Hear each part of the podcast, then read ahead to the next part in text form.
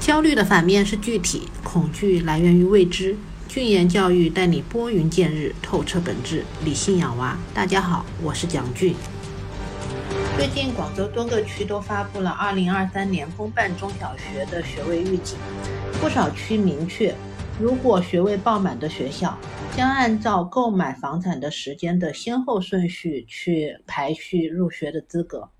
家长们除了得出买学位房要趁早这样的结论之外呢，对学位房的理解以及购买逻辑也必须升级换代了。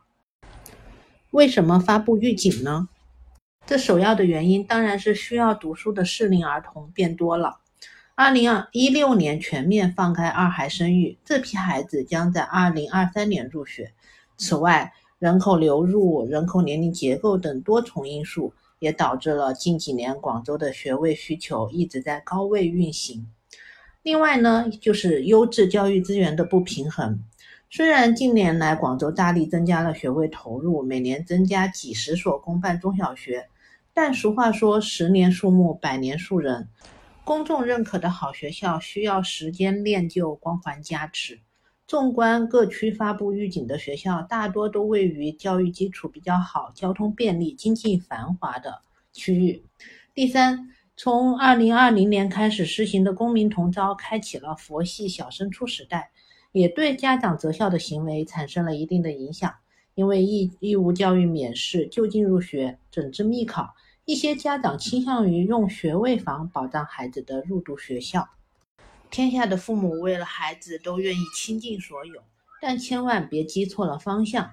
公民同招、双减和中考考改革的背景下，对学位房的理解、购买逻辑都产生了影响。首先，如果确定要买学位房，应先下手为强。正如广州不少区规定，对学位紧张的学校采取按购房时间先到先得的政策。因此，早日筹谋筛选、买房落户是入读心仪学校的最佳保险。其次，要看长远，选区域。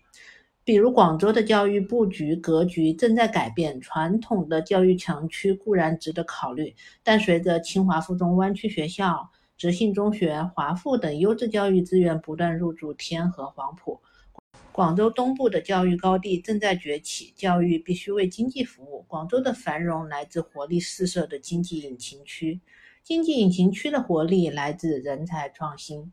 想留住人才，就得留住人才的娃，提供优质的教育。因此，选择在哪个区域买学位房，要看经济和人才的聚集趋势和前景。第三，钻研政策比较细节，要看国家的教育的大政方针，更要看市区层面的落地细则。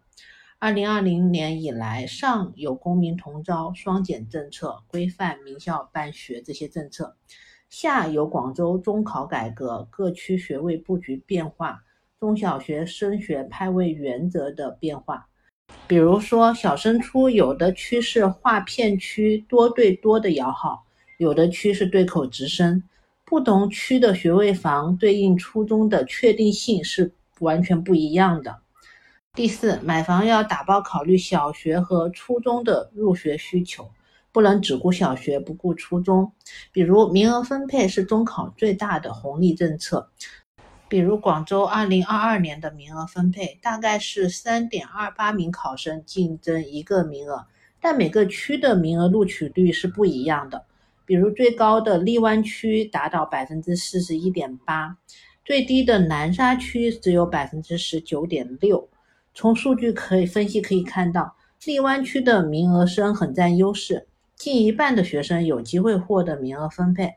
黄埔南沙的考生通过名额到校上优质高中的竞争就比较激烈，所以尤其是考虑到二零二三年开始名额分配将不再设置限制性的分数线，所以家长们一定要充分利用好名额分配的政策，考虑清楚在哪个区买房。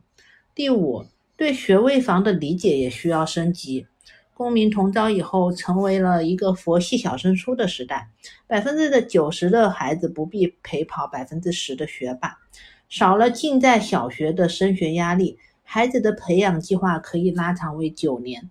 对学位房的要求也不能止步于学校，更要关注附近区域的数字教育资源，例如是否有丰富便捷的图书馆、科技、艺术、体育培训机构、校外拓展平台和机会等等。总之，所谓的学位房应该服务于一个更大的目标。就是这个房子周边的资源能够满足学生自由发现、探索兴趣的需要，从而形成对世界广泛的好奇心，能够进行体育锻炼，培养体魄，锻炼意志，让孩子应对未来的学习和竞争。